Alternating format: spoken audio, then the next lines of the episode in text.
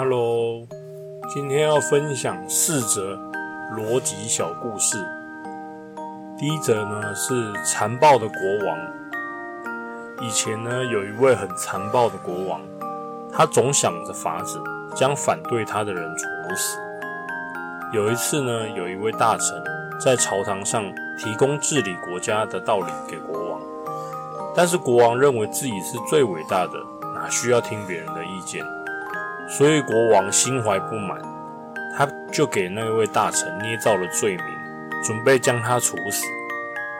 国王不想让人们觉得自己很残暴，所以他便对大臣说道：“说，看在你过往的功劳份上，我现在让你回答一个问题。如果答对了，我就赦免你的死罪；如果答错了，我将对你执行死刑。”大臣知道国王想要置自己于死地。但也不愿意放过最后求生的机会，便接受了国王的提议。国王出了一道题，他问了：“你猜我现在心里在想什么？”国王此时心里暗喜，他觉得不管大臣说什么，他都可以说大臣说的答案跟他心里所想的不同，因此这个反对他的大臣是难逃一死的。他不管说什么。他都会说不会，不对。谁料到大臣想了一下之后，他回答道：“说，我猜国王，你现在心里想的应该是想要处死我吧？”国王愣了一下，他只好把大臣给放了。这是第一篇。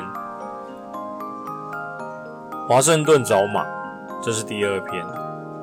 华盛顿是美国第一任总统。在他年轻的时候，家里养了一匹马，丢失了。华盛顿四处去找，终于打听到，原来是被一个小偷给偷走了。于是华盛顿去报了警，连同警察一起到偷马人的农场去，打算把马给要回来。结果那个人居然拒绝归还。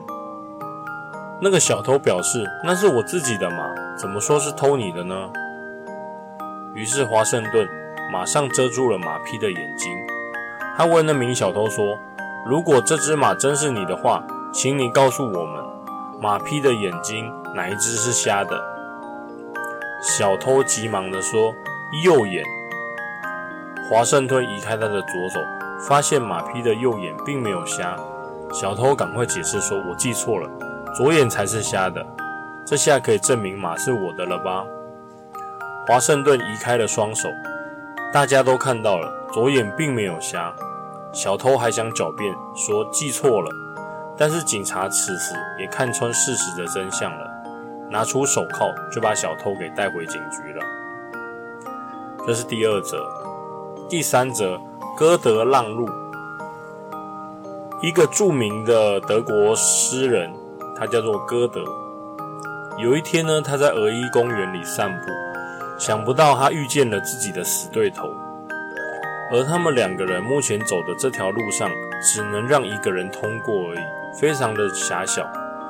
这位死对头是个只会批评别人的酸民，经常批评歌德的文学作品。死对头抬头挺胸地朝着歌德走了过来，他走向那条小路，并且大声地喊道：“说，我从来不给傻子让路。”歌德看着前面的酸民，停住了脚步，然后一边让酸民先走，一边笑着对他说：“呵呵，我刚好相反。”批评家听了这句话之后，脸色涨红的，生气的离开了。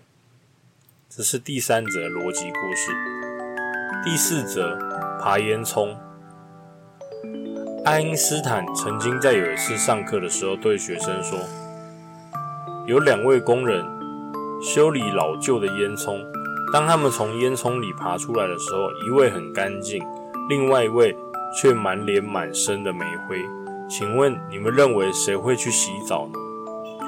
一位学生说：“当然是那位全身都沾满脏脏煤灰的工人会去洗澡喽。”爱因斯坦说：“是吗？请你们注意。”干净的工人看见另一位满脸满身的煤灰，他觉得从烟囱里爬出来真是肮脏，另一位看到对方很干净，就不这么想了。我现在再问一下，你们觉得谁会去洗澡呢？有一位学生很兴奋地发现答案。他说：“哦，我知道了，干净的工人啊，他看到肮脏的工人的时候，觉得他自己也一定是很脏的。但是肮脏的工人啊，看到那位干净的工人的时候，他肯定觉得自己并不脏啊，所以一定是那位干净的工人跑去洗澡了。”爱因斯坦看了看其他学生之后，他还在等待新的答案。所有的学生都似乎同意了这个答案。只见爱因斯坦慢条斯理地说：“这个答案也是错的。两个人同时从老旧的烟囱里爬出来，怎么可能一个会是干净的，另外一个会是脏的呢？”爱因斯坦对学生说：“这就叫做逻辑。”以上这四则小故事啊，你们听懂其中的意思吗？